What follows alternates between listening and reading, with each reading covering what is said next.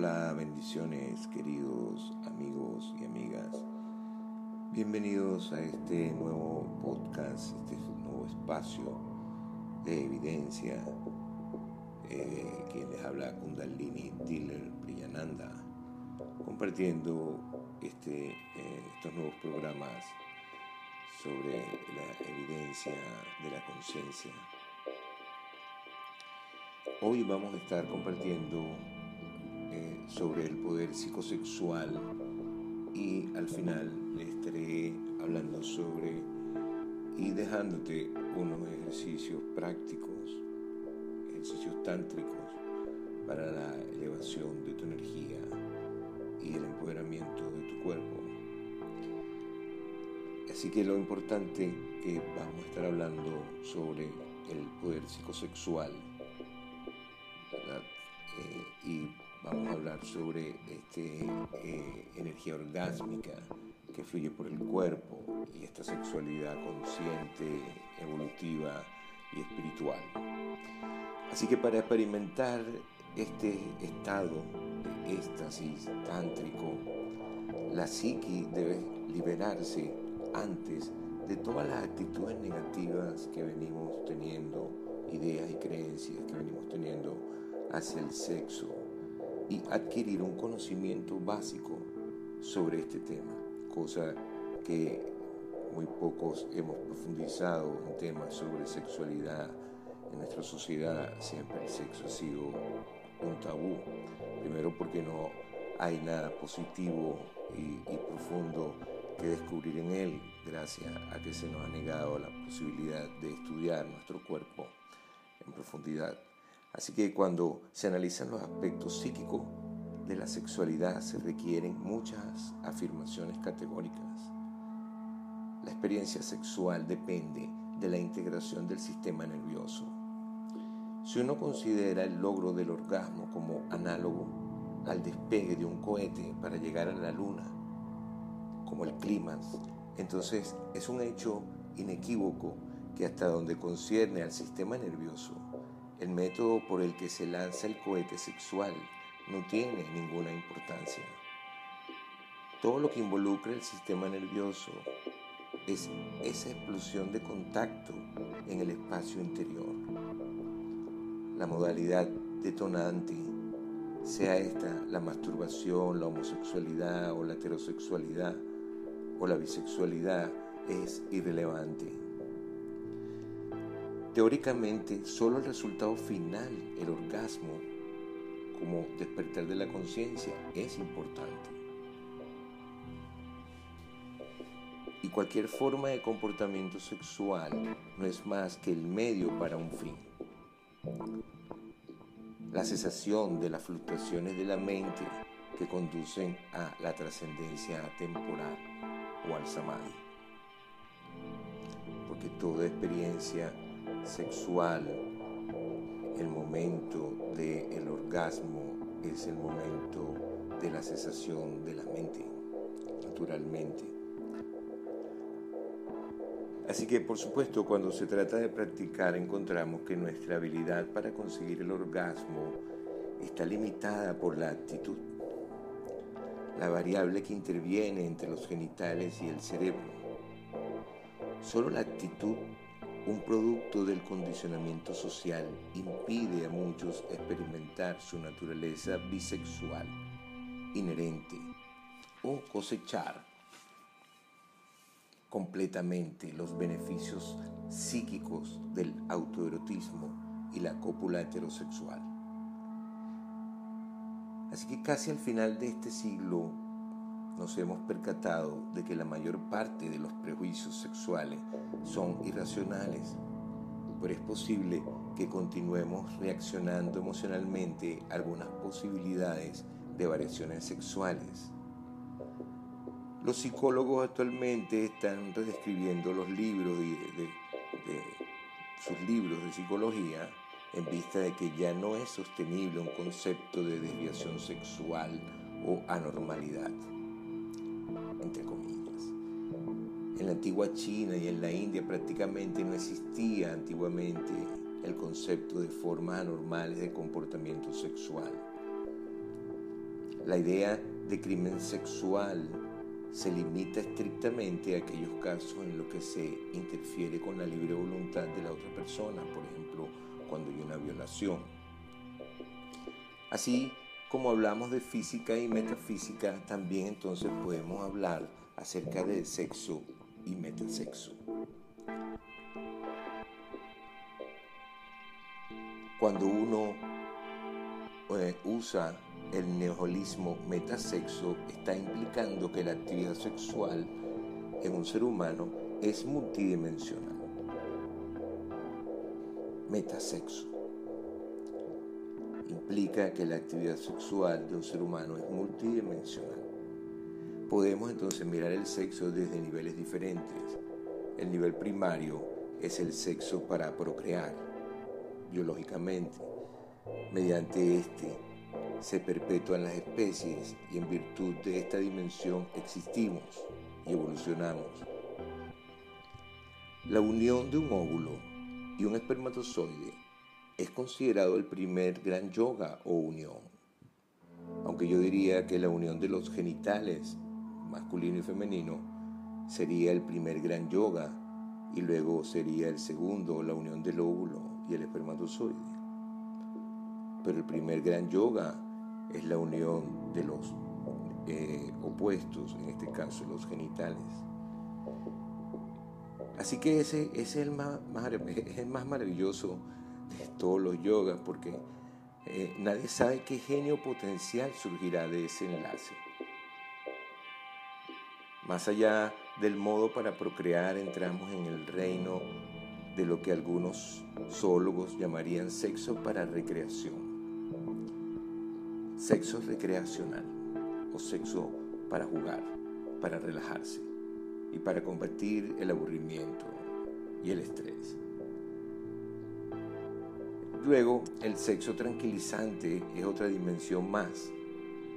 La actividad sexual en los seres humanos puede o debe usarse como tranquilizante natural.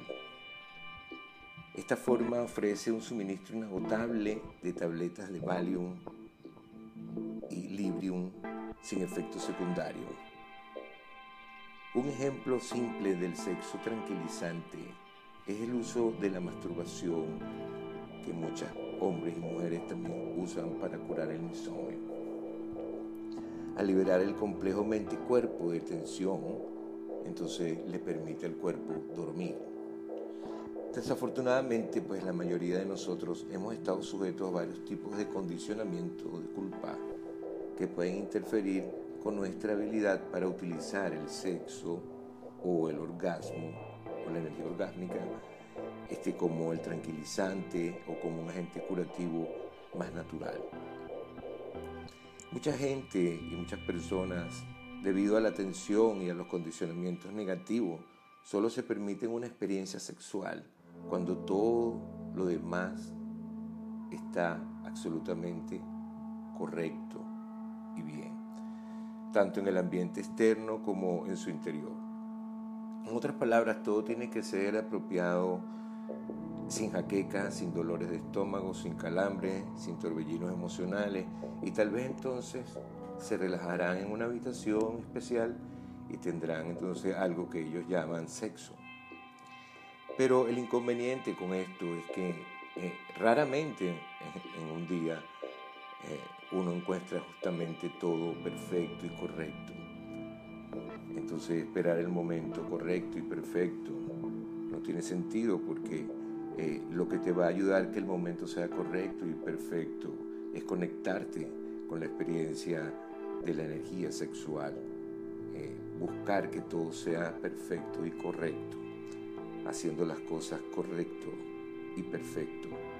Así es que el acercamiento oculto a la sexualidad consiste en no esperar a que se den las circunstancias correctas para tener algún tipo de experiencia erótica. Más bien uno sigue adelante y tiene una experiencia sexual para reajustar el equilibrio psíquico del sistema nervioso y así entonces hace que las cosas se vuelvan correctas y perfectas. Así hay eh, también algunas personas que se llaman a sí mismos eh, ocultistas o que hacen eh, magia negra o lo que algunos también quieren llamarle como tantra negro, pero no existe realmente tantra negro, y mucho menos utilizar la energía para hacer daño. Así que muchos hacen mal uso de la sexualidad con propósitos de supuestamente hacer una magia negra. De hecho, la sexualidad es un antídoto específico, así como una antítesis de la magia negra. El intento deliberado de otra persona, mental o físicamente, a través de canales psíquicos, es algo a lo que recurren aquellos que están psicológicamente enfermos y se sienten impotentes para enfrentar la vida. Las personalidades, esas personalidades paranoicas o con sentimientos de envidia, hostilidad, sospecha e hipersensibilidad muy arraigados caracterizan a aquellos que utilizan esa magia negra. Y estos mismos rasgos los hacen tropezar porque son susceptibles a la idea de que su propia magia rebotará contra ellos mismos. Así que esa magia negra es un tipo de judo mental en el que se hace un intento de sacar la superficie la negatividad y el miedo innatos de la víctima y por lo común inconscientes volteándolos en su contra, mientras simultáneamente lo convencen de que la fuerza es externa a él. Así, la madurez psicológica confiere inmunidad a la magia negra. La psicoterapia profunda, freudiana, junguiana o reichiana es el mejor profiláctico singular y cura contra la exposición a los aspectos nocivos del ocultismo. Así que una cosa que hay que comprender es que la energía sexual nunca es mala ni nunca puede hacer daño. Y la noción de que la sexualidad puede emplearse para lograr objetivos destructivos es completamente contraria y no tiene sentido para aquellos que quieren utilizarla de esa forma porque la magia sexual no es un vehículo apropiado para la magia negra, porque no, no es el proyectil psíquico cargado de odio y enojo. Eso es la antítesis de los estados estáticos que generan el orgasmo y los estados emocionales que generan el orgasmo. Entonces, eh, la negatividad no puede eh, mantenerse allí cuando nosotros estamos experimentando la energía orgásmica, porque ella está abriendo nuestro corazón, por lo tanto, eh, esas emociones son contrarias a la experiencia de producir energía orgásmica. No se puede producir energía orgásmica para dañar a otro. Más bien cuando no producimos esa energía orgásmica, aunque no eh, tengamos una intención negativa, sí podemos dañar a los otros y dañarnos a nosotros mismos, porque ahí sí estamos compartiendo eh, energías negativas que no producen placer en el cuerpo. De hecho, ese hechizo sexual es un expediente excelente para reforzar la psiqui despedazada y tranquilizar un ego enfermo. El construir energía sexual puede ayudar a sanar esas mismas eh, eh, deseos negativos de destruir o de hacerle daño a otro.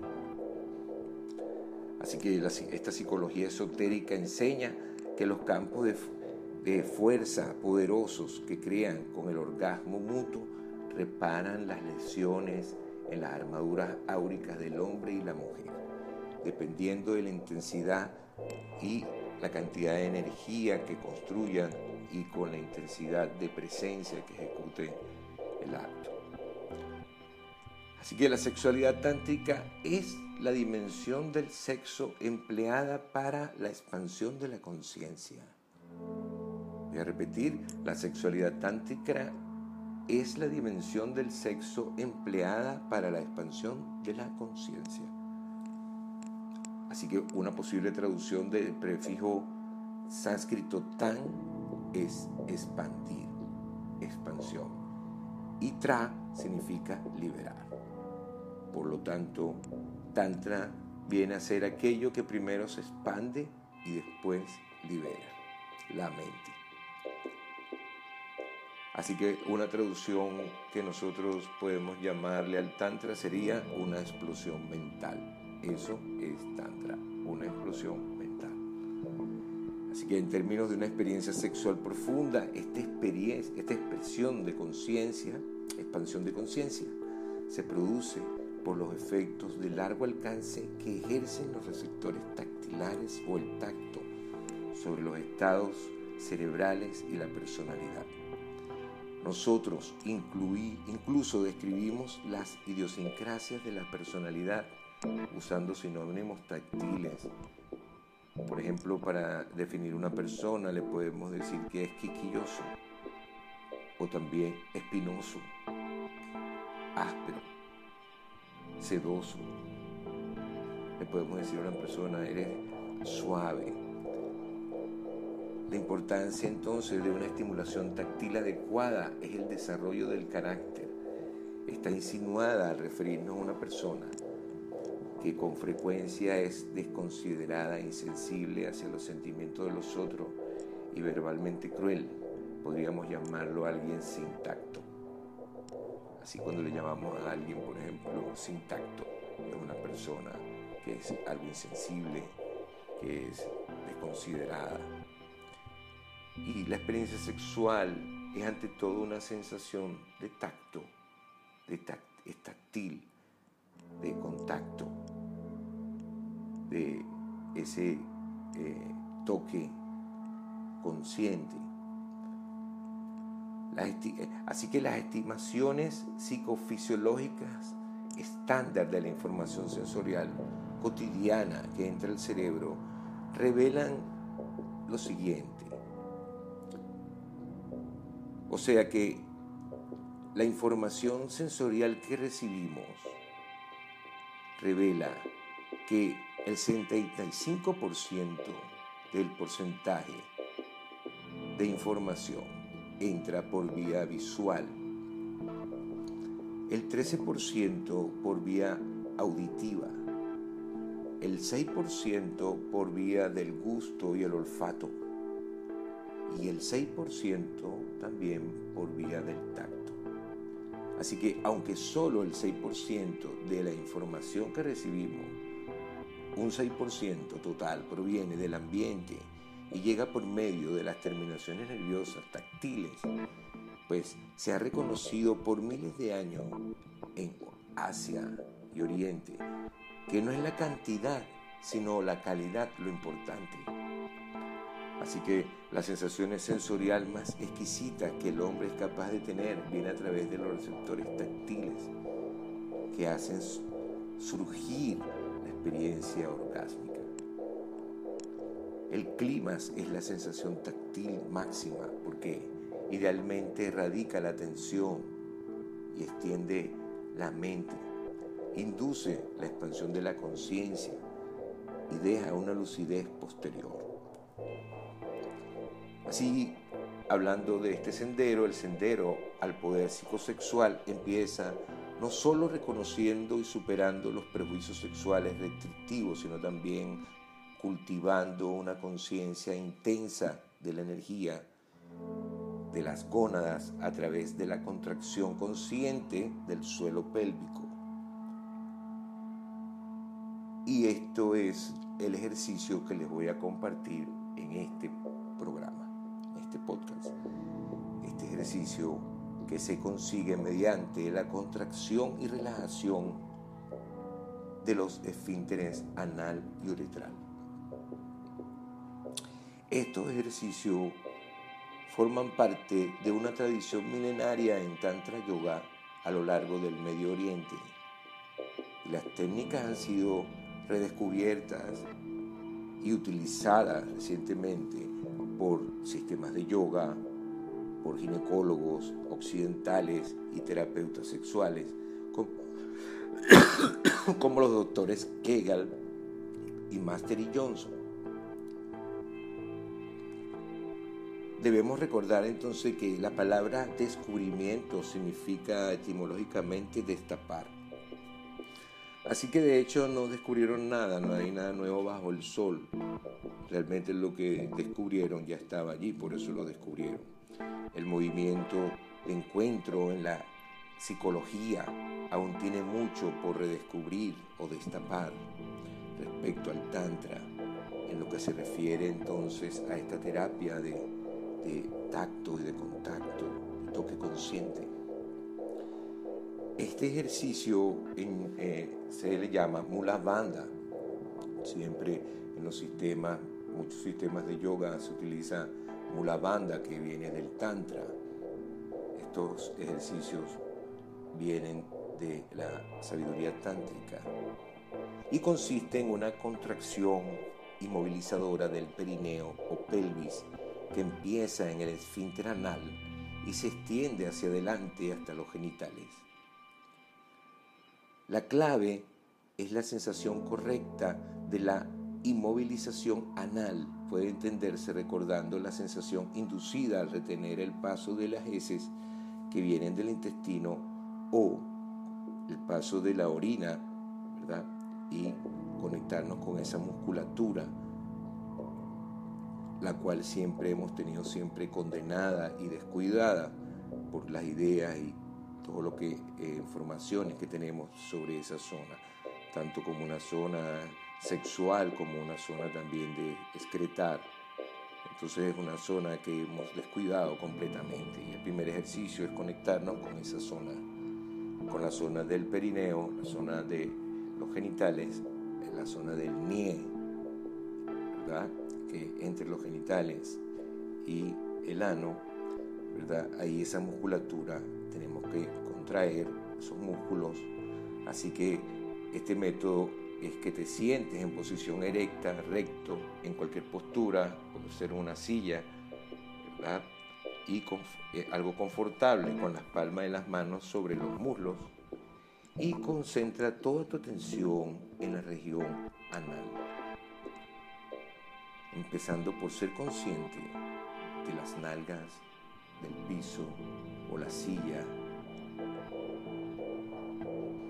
la presión que sientes que allí en tus eh, nalgas contra las sentaderas y después dirige tu atención sobre el ano Inhala la mitad del aire que cabe en tus pulmones y traga y retén la respiración. Y lentamente contrae el ano al máximo mientras continúa reteniendo la respiración. La respiración se retiene todo el tiempo mientras contraes el esfínter anal. Si eres mujer, extiende esa contracción del, suelo pélvico desde el ano hasta que sientas también un tirón en los labios vaginales. Y si eres hombre, entonces extiende la contracción del ano, del suelo pélvico desde el ano hasta que sientas también un claro jalón sobre los testículos que descansan en el escroto. Luego, relaja la contracción pélvica totalmente y exhala suavemente por completo.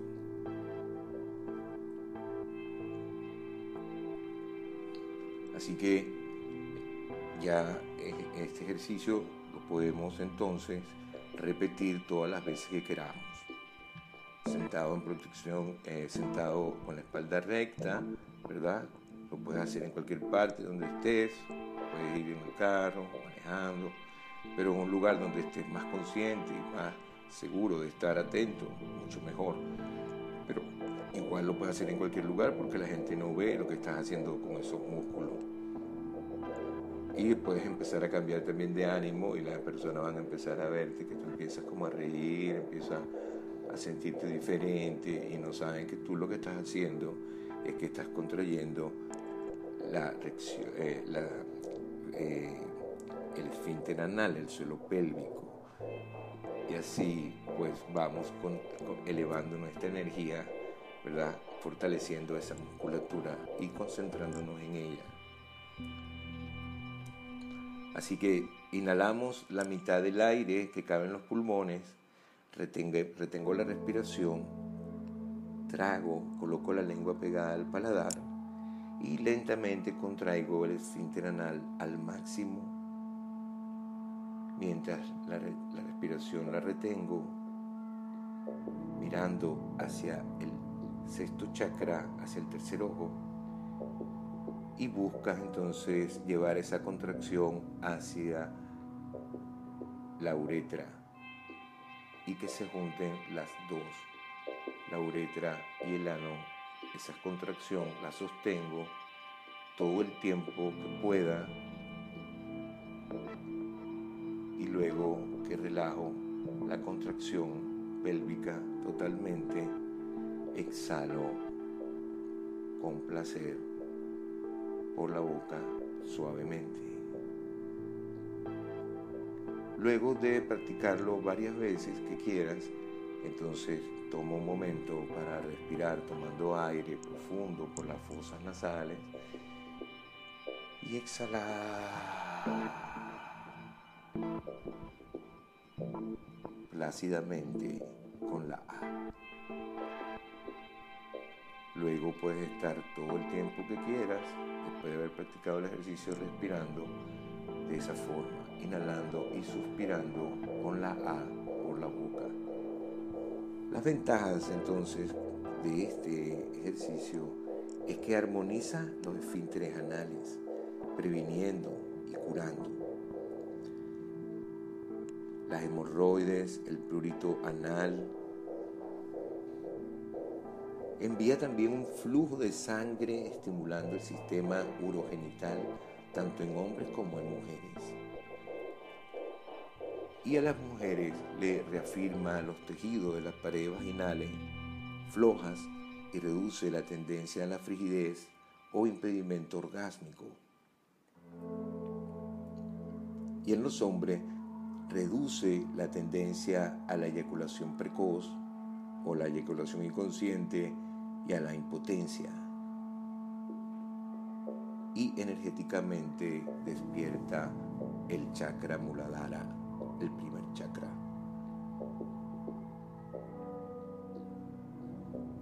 Gracias eh, por compartir y escuchar este podcast. Eh, estaremos compartiendo eh, otros ejercicios para el fortalecimiento de tu cuerpo, tu empoderamiento de tu energía, para que podamos transformar juntos este espacio, esta dimensión. Bienvenidos